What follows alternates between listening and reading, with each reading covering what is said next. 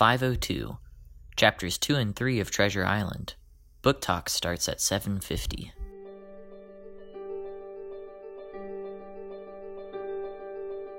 Welcome to Craftlit, the podcast for crafters who love books. My name is Heather Ordover, and I'm podcasting from where the Delaware River meets the Old York Road, New Hope, Pennsylvania. Episode 502 De Bilbo. This episode of Craftlit is brought to you by you and me feeling slightly less guilty this week.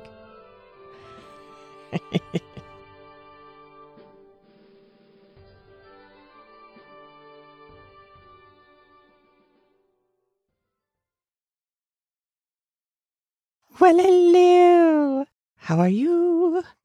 I am well. It is not before the crack of dawn this morning, so I'm feeling pretty good actually. I slept, I think, seven hours. Woo! I know. There have been a lot of early mornings in my life lately. And by early, I mean 4 a.m. on the road by 5 a.m. So, yeah, there's that. But on the upside, I'm back at the microphone. Yay! I have two chapters for you today chapter two and chapter three. Excellent. They are, you know, moving the story along. But we learned some, I think, pretty interesting things uh, just in general today. So that's always fun. On the crafty side of things, I am still working on Procreate on the iPad, and I have two YouTubers who I think you might be interested in if you are at all into painting, sketching, drawing, anything like that, or if you have children who are. The first one works in acrylics only. His name is Mural Joe, and I've put a link to his YouTube channel in the show notes. I find this guy fascinating because he's completely unorthodox.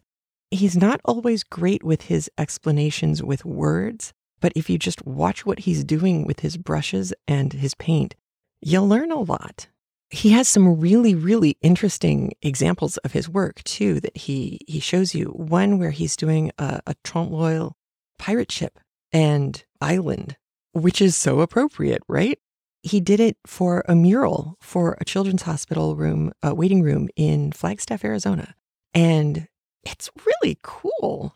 And he goes through in this course of, I don't know, four or five different videos explaining how he did certain parts of it, which is actually a lot of fun. But he's really good at doing oceans and explaining or at least demonstrating how to get that particular look for the ocean. And he talks a lot about light and what it does with water and demonstrates quite accurately that you don't have to just paint blue in order to make an ocean look realistic. He does one where the watercolor is red. And that's quite something, I thought. The other person is iPad specific and uh, and Procreate specific. Her channel name is Bardot Brush, B A R D O T. Bardot Brush. She has tons of Procreate brushes that she has available. uh, Some for sale, some are free. But she does a really neat job of demystifying shape. And she's very clear that there's no reason why you have to use Procreate to do any of the things that she's showing you how to do. You can use pencil, you can use paper, you can use paints, whatever. But she does some things with like how to draw a bear.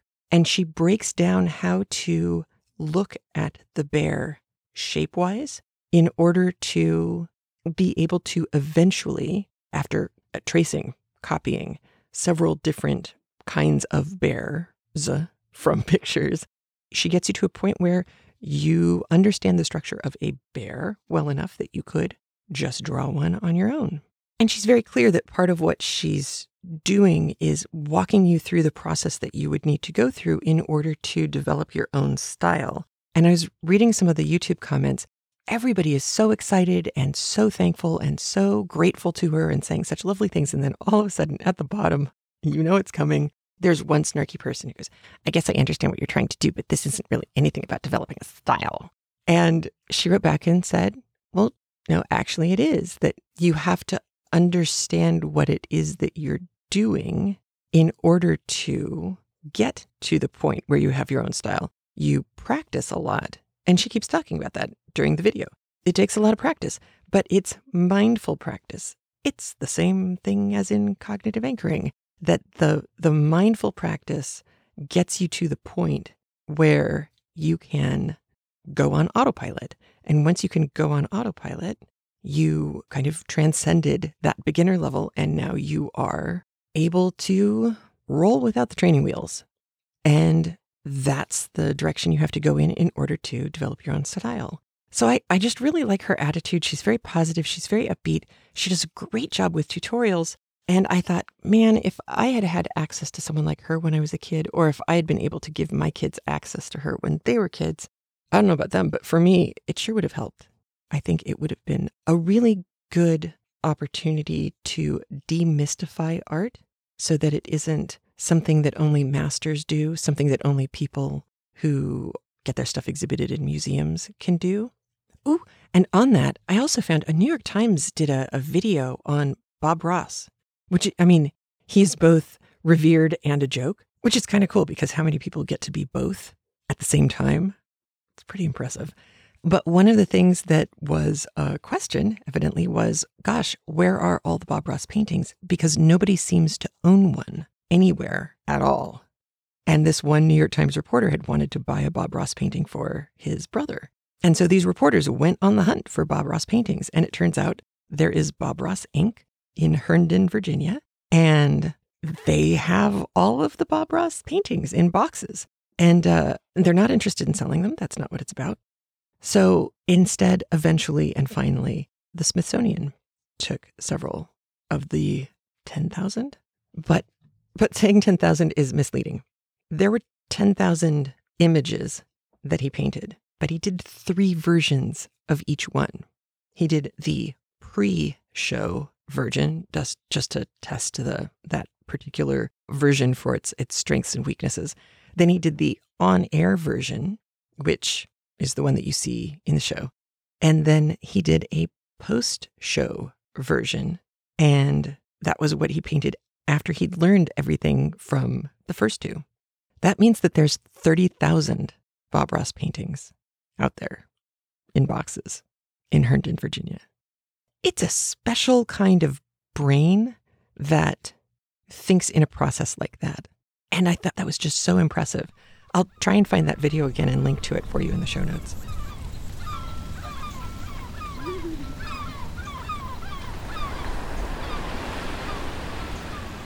Okay, chapters two and three of Treasure Island by Robert Louis Stevenson.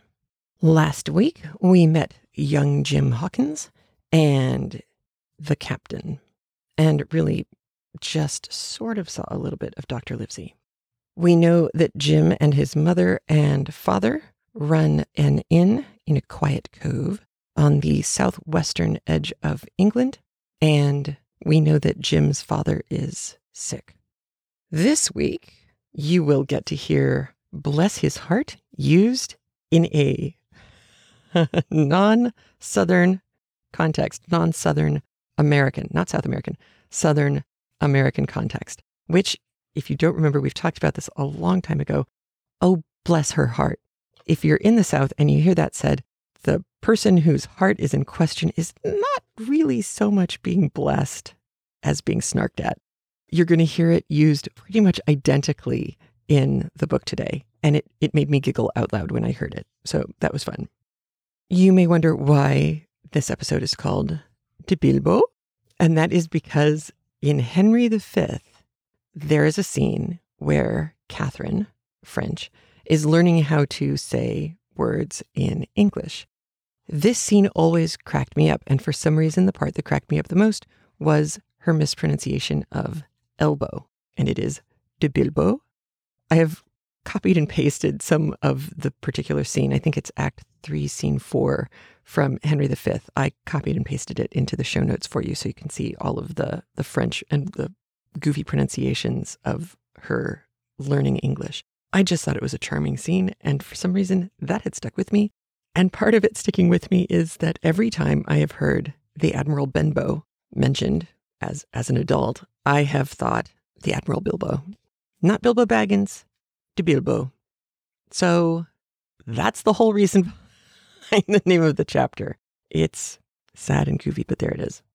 You are going to hear a reference to bloodletting, not using leeches, but using a, a little lancet. This was still being done when Robert Louis Stevenson was writing in 1881. However, it wasn't being done nearly as much as it had been done in the early 1700s. As we know from previous books, including and Hyde, the center of medical learning was in Edinburgh, which is where Robert Louis Stevenson was raised. So he would have known as he was growing up that bloodletting was going out of style. And in fact, several Scottish physicians were instrumental in using science to prove that bloodletting was not so much science as it was just habit. There are, of course, rather famous examples now of doctors using leeches to reattach limbs and fingers because by their sucking action, oh God, it's so disgusting, the leeches begin getting the blood to flow between the limb or the digit, the part of your body that had been unfortunately removed, and and getting the blood flowing through it as you work to reattach it. Those are medically bred leeches, and it just gives me the heebie-jeebies. But regular bloodletting, where they you know put a basin out in front of you and punctured a vein and just let your blood go, that wasn't really being done anymore when Robert Louis Stevenson was writing. So this is this is definitely him going harkening back to a time that was a long time ago for him too. Calling somebody a swab would be pejorative. That is, uh, somebody whose job is to swab the deck and not much else is somebody whose job it is to mop up after everybody else. So calling you a swab was supposed to be derogatory. Yellow jack is yellow fever. I have put a link to the yellow fever map index from the CDC in the show notes because holy cow, yellow fever is really horrible and horrifying. It's not malaria. It's it's it's wow.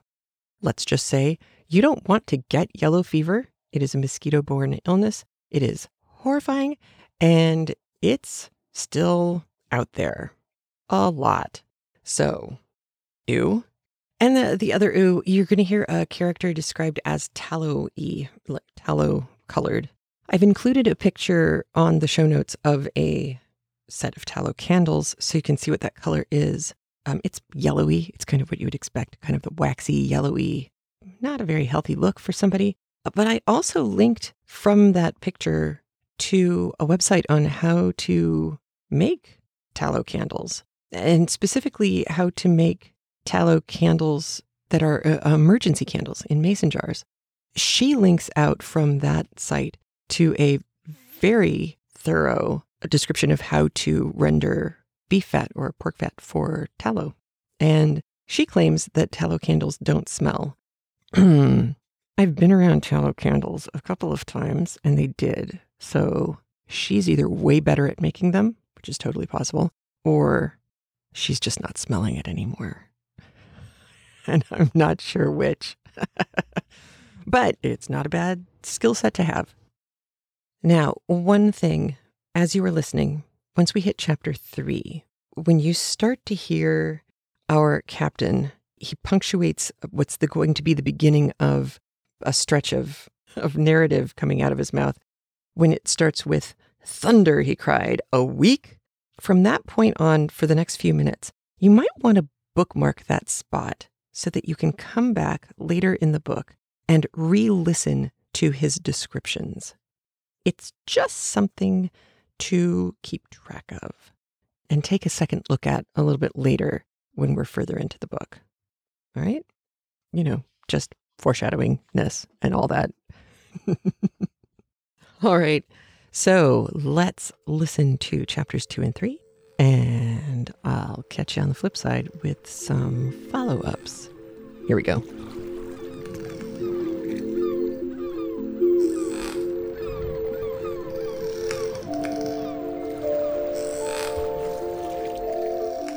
It was not very long after this that there occurred the first of the mysterious events that rid us at last of the captain, though not, as you will see, of his affairs.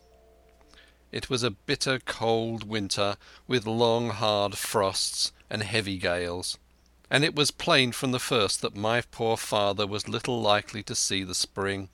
He sank daily, and my mother and I had all the inn upon our hands, and were kept busy enough without paying much regard to our unpleasant guest. It was one January morning, very early, a pinching, frosty morning, the cove all grey with hoar frost, the ripple lapping softly on the stones, the sun still low and only touching the hilltops, and shining far to seaward. The captain had risen earlier than usual and set out down the beach, his cutlass swinging under the broad skirts of the old blue coat, his brass telescope under his arm, his hat tilted back upon his head. I remember his breath hanging like smoke in his wake as he strode off, and the last sound I heard of him as he turned the big rock was a loud snort of indignation, as though his mind was still running upon Dr. Livesey. Well, mother was upstairs with father, and I was laying the breakfast table against the captain's return, when the parlour door opened and a man stepped in on whom I had never set my eyes before. He was a pale, tallowy creature, wanting two fingers of the left hand, and though he wore a cutlass, he did not look much like a fighter. I had always my eyes open for seafaring men with one leg or two, and I remember this one puzzled me. He was not sailory, and yet he had a smack of the sea about him too. I asked him what was for his service, and he said he would take rum but as I was going out of the room to fetch it he sat down upon a table and motioned to me to draw near. I paused where I was with my napkin in my hand. "Come here, sonny," said he. "Come nearer here." I took a step nearer. "Is this here table for my mate Bill?" he asked with a kind of leer. I told him I did not know his mate Bill, and this was for a person who stayed at our house, whom we called the captain. "Well," said he, "my mate Bill would be called the captain, like as not. He has a cut on one cheek, and a mighty pleasant way with him, particularly in drink, has my mate Bill. We'll put it, for argument like, that your captain has a cut on one cheek and we'll put it, if you like, that that cheek's the right one. Ah, well, I told you. Now, is my mate Bill in this here house?" I told him he was out walking. "Which way, sonny? Which way is he gone?" And when I pointed out the rock and told him how the captain was likely to return and how soon, and answered a few other questions, "Oh," said he, This'll be as good as drink to my mate Bill." The expression of his face as he said these words was not at all pleasant, and I had my own reasons for thinking that the stranger was mistaken, even supposing he meant what he said. But it was no affair of mine, I thought, and besides it was difficult to know what to do. The stranger kept hanging about just inside the inn door, peering round the corner like a cat waiting for a mouse. Once I stepped out myself into the road, but he immediately called me back, and as I did not obey quick enough for his fancy, a most horrible change came over his tallowy face, and he ordered me in with an oath that made me jump. As soon as I was back again he returned to his former manner, half fawning, half sneering, patted me on the shoulder and told me I was a good boy, and he had taken quite a fancy to me. "I have a son of my own," said he, "as like to you as two blocks, and he's all the pride of my heart. But the great thing for boys is discipline, sonny, discipline. Now, if you had sailed along of Bill, you wouldn't have stood there to be spoke to twice, not you. That was never Bill's way, nor the way of sich as sailed with him.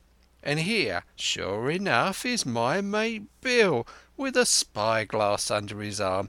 Bless his old heart, to be sure! You and me just go back into the parlour, sonny, and get behind the door, and we'll give Bill a little surprise. Bless his heart, I say again." So saying, the stranger backed along with me into the parlour, and put me behind him into the corner, so that we were both hidden by the open door. I was very uneasy and alarmed, as you may fancy, but it rather added to my fears to observe that the stranger was certainly frightened himself. He cleared the hilt of his cutlass and loosened the blade in the sheath, and all the time we were waiting there he kept swallowing as if he felt what we used to call a lump in the throat. At last in strode the captain, slammed the door behind him without looking to the right or left, and marched straight across the room to where his breakfast waited him. "Bill!" said the stranger, in a voice that I thought he had tried to make bold and big. The captain spun round on his heel and fronted us. All the brown had gone out of his face, and even his nose was blue, and he had the look of a man who sees a ghost, or the Evil One, or something worse, if anything can be. And upon my word I felt sorry to see him all in a moment turn so old and sick. "Come, Bill, you know me. You know an old shipmate, Bill, surely," said the stranger. The captain made a sort of gasp. "Black Dog," said he. "And who else?" returned the other, getting more at his ease. "Black Dog as ever was, come for to see his old shipmate Billy at the Admiral Benbow Inn. Oh, Bill, Bill, we have seen a sight of times, us two, since I lost them two talons," holding up his mutilated hand. "Now look here," said the captain. "You've run me down. Here I am. Well then, speak up. What is it?" "That's you, Bill," returned Black Dog. "You're in the right of it, Billy. I'll have a glass of rum from this dear child here, as I've took such a liking to, and we'll sit down, if you please, and talk square, like old shipmates." When I returned with the rum they were already seated on either side of the captain's breakfast table. Black Dog next to the door, and sitting sideways so as to have one eye on his shipmate and one, as I thought, on his retreat. He bade me go and leave the door wide open. "None of your keyholes for me, sonny," he said, and I left them together and retired into the bar. For a long time, though, I certainly did my best to listen. I could hear nothing but low gabbling, and at last the voices began to grow higher, and I could pick up a word or two, mostly oaths, from the captain. "No, no, no, no, and an end of it!" he cried once, and again, "If it comes to swinging, swing all, say I." Then all of a sudden there was a tremendous explosion of oaths and other noises. The chair and table went over in a lump. A clash of steel followed, and then a cry of pain, and the next instant I saw Black Dog in full flight, and the captain hotly pursuing, both with drawn cutlasses, and the former streaming blood from the left shoulder. Just at the door the captain aimed at the fugitive one last tremendous cut, which would certainly have split him to the chin had it not been intercepted by our big signboard of Admiral Benbow. You may see the notch on the lower side of the frame to this day. That blow was the last of the battle. Once out upon the road, Black Dog, in spite of his wound, showed a wonderful clean pair of heels, and disappeared over the edge of the hill in half a minute. The captain, for his part, stood staring at the signboard like a bewildered man. Then he passed his hand over his eyes several times, and at last turned back into the house. "Jim," says he, "rum!" And as he spoke he reeled a little, and caught himself with one hand against the wall. "Are you hurt?" cried I. "Rum!" he repeated. "I must get away from here. Rum! Rum!" I ran to fetch it, but I was quite unsteadied by all that had fallen out, and I broke one glass and fouled the tap, and while I was still getting in my own way I heard a loud fall in the parlour, and running in beheld the captain lying full length upon the floor. At the same instant my mother, alarmed by the cries and fighting, came running downstairs to help me. Between us we raised his head. He was breathing very loud and hard, but his eyes were closed and his face was a horrible colour. "Dear, dearie me!" cried my mother. "What a disgrace upon the house! And your poor father sick!" In the meantime we had no idea what to do to help the captain, nor any other thought but that he had got his death hurt in the scuffle with the stranger. I got the rum, to be sure, and tried to put it down his throat, but his teeth were tightly shut, and his jaws as strong as iron. It was a happy relief to us when the door opened and Dr. Livesey came in on his visit to my father. "Oh, doctor!" we cried, "what shall we do? Where is he wounded?" "Wounded? A fiddlestick's end," said the doctor. "No more wounded than your eye. The man has had a stroke, as I warned him. Now, Mrs Hawkins, just you run upstairs to your husband and tell him, if possible, nothing about it. For my part, I must do my best to save this fellow's trebly worthless life. And Jim, you get me a basin." When I got back with the basin the doctor had already ripped up the captain's sleeve and exposed his great sinewy arm. It was tattooed in several places. "Here's luck!"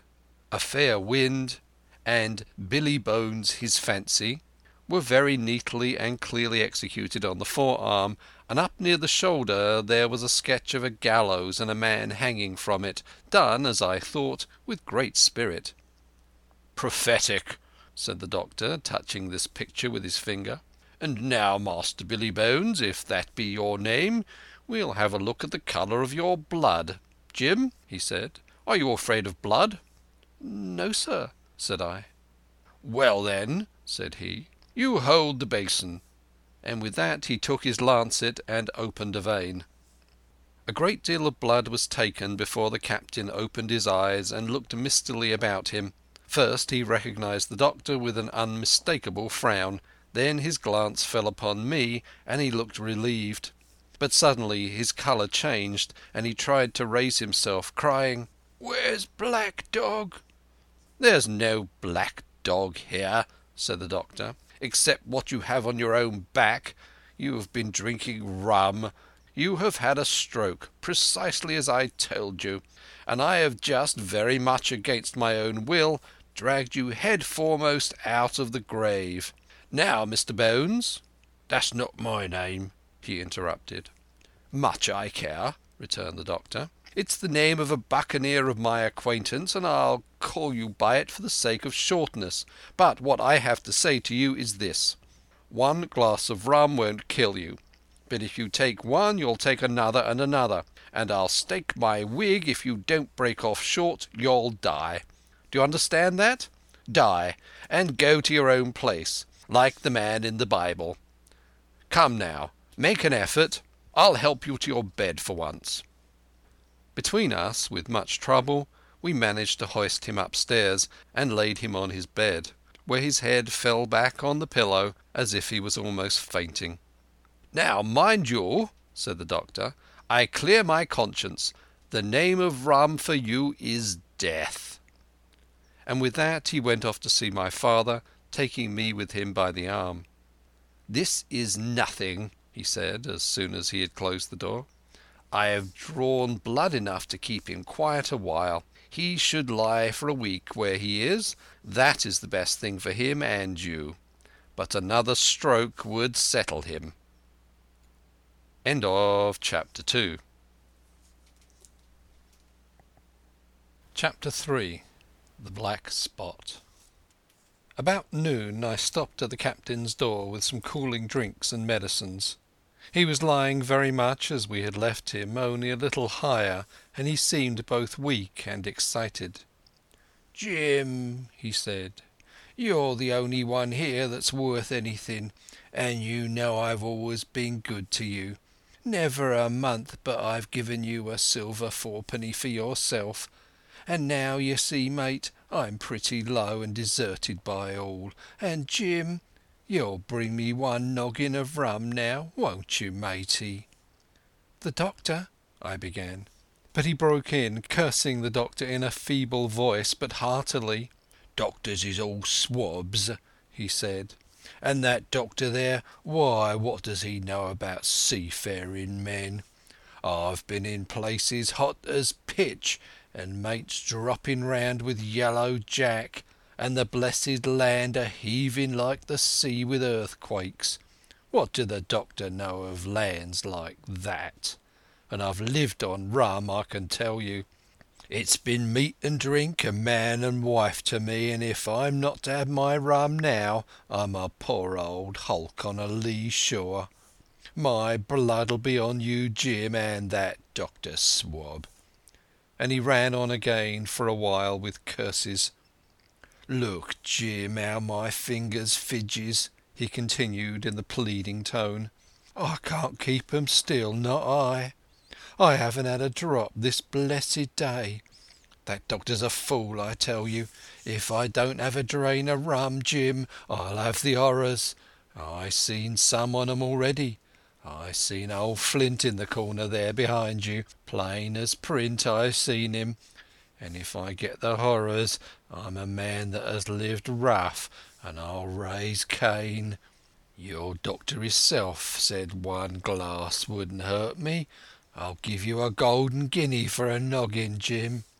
He was growing more and more excited, and this alarmed me, for my father, who was very low that day, needed quiet. Besides, I was reassured by the doctor's words, now quoted to me, and rather offended by the offer of a bribe. "I want none of your money," said I, "but what you owe my father. I'll get you one glass and no more." When I brought it to him he seized it greedily and drank it out. "Ay, ay," said he, "that's some better sure enough. And now, matey, did that doctor say how long I was to lie here in this old berth?" "A week at least," said I. "Thunder!" he cried. "A week! I can't do that. They'd have the black spot on me by then. The lubbers is going to get the wind of me this blessed moment lubbers as couldn't keep what they got, and want to nail what is another's. Is that seemly behaviour now, I want to know? But I'm a saving soul. I never wasted good money of mine, nor lost it neither. And I'll trick 'em again. I'm not afraid on them. I'll shake out another reef, matey, and dandle 'em again. As he was thus speaking he had risen from bed with great difficulty, holding to my shoulder with a grip that almost made me cry out, and moving his legs like so much dead weight. His words, spirited as they were in meaning, contrasted sadly with the weakness of the voice in which they were uttered. He paused when he had got into a sitting position on the edge. "That doctor's done me," he murmured. "My ears is singing. Lay me back." Before I could do much to help him he had fallen back again to his former place, where he lay for a while silent. "Jim," he said at length, "you saw that seafaring man to day?" "Black Dog?" I asked. "Ah, Black Dog," said he. "He's a bad un, but there's worse that put him on.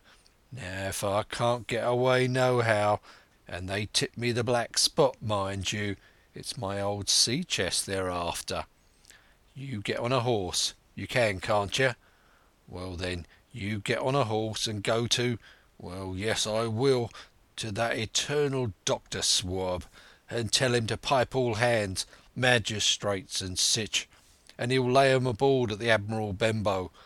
All old Flint's crew, man and boy, all on 'em that's left. I was first mate, I was, Old Flint's first mate, and I'm the only one as knows the place. He gave it me to Savannah when he lay a dying, like as if I was to now, you see. But you won't peach unless they got the black spot on me, or unless you see that black dog again, or a seafaring man with one leg, Jim, him above all." "But what is the black spot, Captain?" I asked. "That's a summons, mate. I'll tell you if they get that. But you'll keep your weather eye open, Jim, and I'll share with you equals, upon my honour." He wandered a little longer, his voice growing weaker, But soon after I had given him his medicine, which he took like a child, with the remark, "If ever a seaman wanted drugs, it's me," he fell at last into a heavy swoon like sleep in which I left him. What I should have done had all gone well I do not know. Probably I should have told the whole story to the doctor, for I was in mortal fear lest the captain should repent of his confessions and make an end of me. But as things fell out my poor father died quite suddenly that evening, which put all other matters on one side. Our natural distress, the visits of the neighbours, the arranging of the funeral, and all the work of the inn to be carried on in the meanwhile, kept me so busy that I had scarcely time to think of the captain, far less to be afraid of him. He got downstairs next morning, to be sure, and had his meals as usual, though he ate little and had more, I am afraid, than his usual supply of rum, for he helped himself out of the bar, scowling and blowing through his nose, and no one dared to cross him. On the night before the funeral he was as drunk as ever, and it was shocking in that house of mourning to hear him singing away his ugly old sea song, but weak as he was we were all in fear of death for him and the doctor was suddenly taken up with a case many miles away, and was never near the house after my father's death. I have said the captain was weak, and indeed he seemed rather to grow weaker than to regain his strength. He clambered up and down stairs, and went from the parlour to the bar and back again, and sometimes put his nose out of door to smell the sea, holding on to the walls as he went for support, and breathing hard and fast like a man on a steep mountain. He never particularly addressed me, and it is my belief that he had as good as forgotten his confidences, but his temper was more flighty, and, allowing for his bodily weaknesses, more violent than ever. He had an alarming way now, when he was drunk, of drawing his cutlass and laying it bare before him on the table. But with all that he minded people less, and seemed shut up in his own thoughts and rather wandering.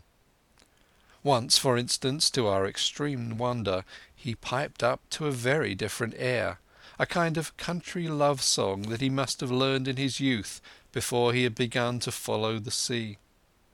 So things passed until the day after the funeral, and about three o'clock of a bitter, foggy, frosty afternoon I was standing at the door for a moment, full of sad thoughts about my father when I saw someone drawing slowly near along the road. He was plainly blind, for he tapped before him with a stick, and wore a great green shade over his eyes and nose, and he was hunched as if with age or weakness, and wore a huge old tattered sea cloak with a hood that made him appear positively deformed. I never saw in my life a more dreadful looking figure. He stopped a little from the inn and, raising his voice in an old sing-song, addressed the air in front of him. Will any kind friend inform a poor blind man who has lost the precious sight of his eyes in the gracious defence of his native country England and God bless King George, where or in what part of this country he may now be? You are at the Admiral Benbow, Black Hill Cove, my good man said I. I hear a voice, said he, a young voice. Will you give me your hand, my kind young friend, and lead me in? I held out my hand, and the horrible, soft-spoken, eyeless creature gripped it in a moment like a vice. I was so much startled that I struggled to withdraw, but the blind man pulled me close to him with a single action of his arm. Now, boy, he said, take me in to the captain. Sir, said I, upon my word I dare not. Oh, he sneered, that's it. Take me in, straight, or I'll break your arm. He gave it, as he spoke, a wrench that made me cry out. Sir, said I, it is for yourself I mean. The captain is not what he used to be. He sits with a drawn cutlass. Another gentleman— Come now, march, interrupted he, and I never heard a voice so cruel and cold and ugly as that blind man's. It cowed me more than the pain, and I began to obey him at once, walking straight in at the door and towards the parlour, where the sick old buccaneer was sitting, dazed with rum. The blind man clung close to me, holding me in one iron fist, and leaning almost more of his weight on me than I could carry. "Lead me straight up to him, and when I'm in view cry out, 'Here's a friend for you, Bill.' If you don't, I'll do this." And with that he gave me a twitch that I thought would have made me faint. Between this and that I was so utterly terrified by the blind beggar that I forgot my terror of the captain, and as I opened the parlour door cried out the words he had ordered in a trembling voice. The poor captain raised his eyes, and at one look the rum went out of him and left him staring sober. The expression of his face was not so much of terror as of mortal sickness. He made a movement to rise, but I do not believe he had enough force left in his body. "Now, Bill, sit where you are," said the beggar. "If I can't see, I can hear a finger stirring. Business is business. Hold out your left hand. Boy, take his left hand by the wrist and bring it near to my right." We both obeyed him to the letter, and I saw him pass something from the hollow of the hand that held his stick into the palm of the captain's, which closed upon it instantly. "And now that's done," said the blind man, and at the words he suddenly left hold of me, and with incredible accuracy and nimbleness skipped out of the parlour and into the road, where, as I stood motionless, I could hear his stick go tap tap tapping into the distance. It was some time before either I or the captain seemed to gather our senses, but at length, and about the same moment, I released his wrist, which I was still holding, and he drew in his hand and looked sharply into the palm. "Ten o'clock!" he cried. "Six hours! We'll do 'em yet!" And he sprang to his feet. Even as he did so he reeled, put his hand to his throat, stood swaying for a moment, and then, with a peculiar sound, fell from his whole height face foremost to the floor. I ran to him at once, calling to my mother, but haste was all in vain. The captain had been struck dead by thundering apoplexy. It is a curious thing to understand, for I had certainly never liked the man, though of late I had begun to pity him, but soon as I saw that he was dead I burst into a flood of tears. It was the second death I had known, and the sorrow of the first was still fresh in my heart. End of chapter 3.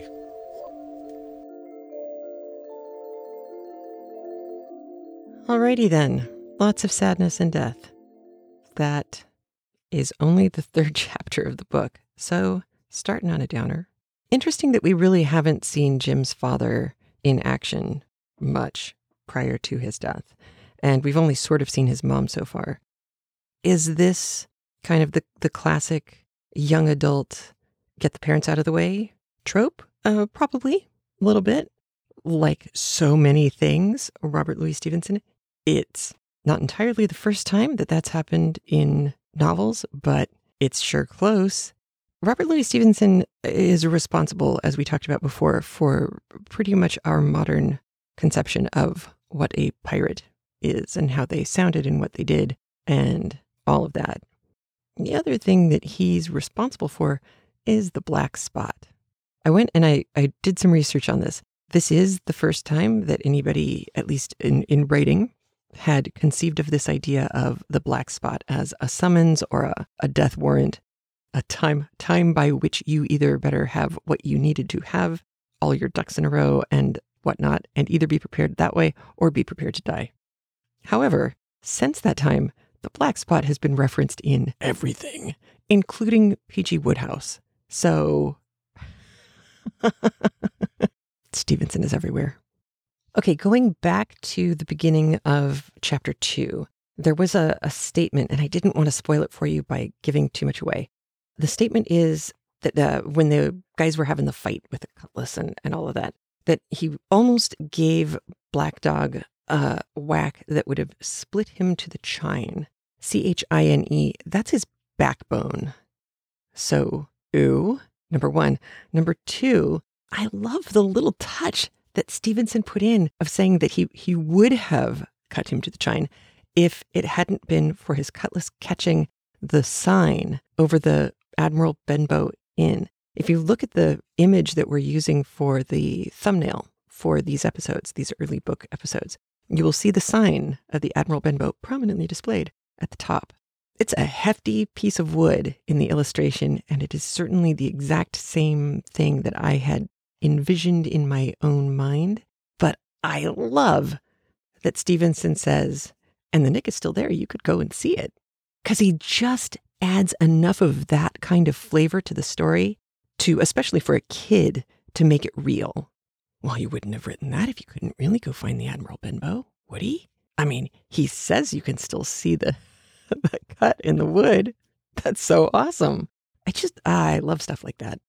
I thought Dr. Livesey's description of the captain as an alcoholic was uh, remarkably good for the time in which this was written. And I thought the captain's description of hitting some delirium tremens of his own was also not far off. Just good, not only good writing, but again, growing up in Edinburgh, the level of education around medicine is, it just would have been more accurate. You would have picked this stuff up. And certainly, uh, Stevenson's family was well enough to do that he would have had access to highly educated people uh, as a child as well. So not a huge surprise. And we know he was at least interested in this somewhat because of all the work he did on Jekyll and Hyde as well, uh, and all of the connections between medicine and science that were going back and forth in that book. On the subject of death, Jim's father's death and the captain's death, this coincided strangely, uh, reading these chapters coincided strangely for me with seeing an Adam Ruins Everything episode. I don't know if you've been watching Adam Ruins Everything since he was uh, just a YouTuber, just a wee YouTuber. But Adam Conover has become quite an interesting public service, and his show has moved over to Netflix. So, of course, he has a much bigger staff and budget and all of that. And more on Adam in a second, but one of the more recent episodes is Adam Ruins Death. I'm not joking when I say public service. If you've listened for a long time, you may recall when my grandfather passed away.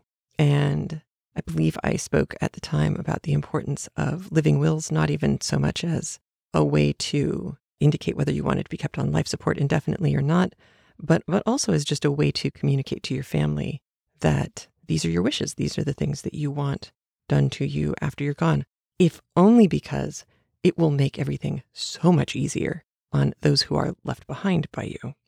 Uh, they won't have to guess or worry about doing something wrong if you can do them the courtesy of letting them know. Adam talks about that somewhat, but he he also talks about the the death industry and options to very expensive funerals and what embalming actually is and whether it's important or useful or not. Uh, there's a whole bunch of stuff that he deals with on that, and he does an impressive impressive job. But the other thing that he does that I think is really important on his show and something that is definitely worth showing children is that he corrects his errors.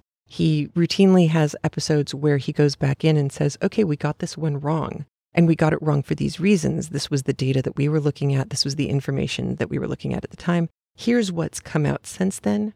Or here's the information we should have been looking at that we just didn't know about because we didn't come across it in our research. And if you look at this information, up against the information that we used, you can see that this is where we made our mistake in our conclusions. And it is fantastic to be able to show, especially kids, but also for grown-ups, to be able to show a grown-up saying, "Ooh, look, look where I made a mistake, a legitimate, honest error. And here's what I've learned since that has made me change my mind or change my conclusions because, ooh, that's what grown-ups do. And that's what learning is all about. And and I just have so much respect for that. I think he's he is a national treasure doing an important service for all of us. So that's that's kind of cool. But Adam Ruins Death, I'm putting the link in the show notes. So worth watching. And that is it for me. I hope you enjoyed our chapters today. I hope you are looking forward to the rest of the book. It's a good summer beach read, right? Because beach and pirates and ocean and treasure and and yeah, it's a lot of fun. All right, have a great one. I will talk to you soon. Bye. If you like what you heard, please leave us a review at iTunes or like us on Facebook or follow us on Twitter or any one of a million different places that Craftlit wound up over the last 13 years. For more information on Craftlit, you can visit craftlit.com and subscribe via your favorite podcast app or download the Craftlit app so you can get all of your episodes right there in your hand, all in one place without having to hassle with anything else. So you can be sure not to miss any of Treasure Island. And remember, if your hands are too busy to pick up a book, at least you can turn one on. Thanks.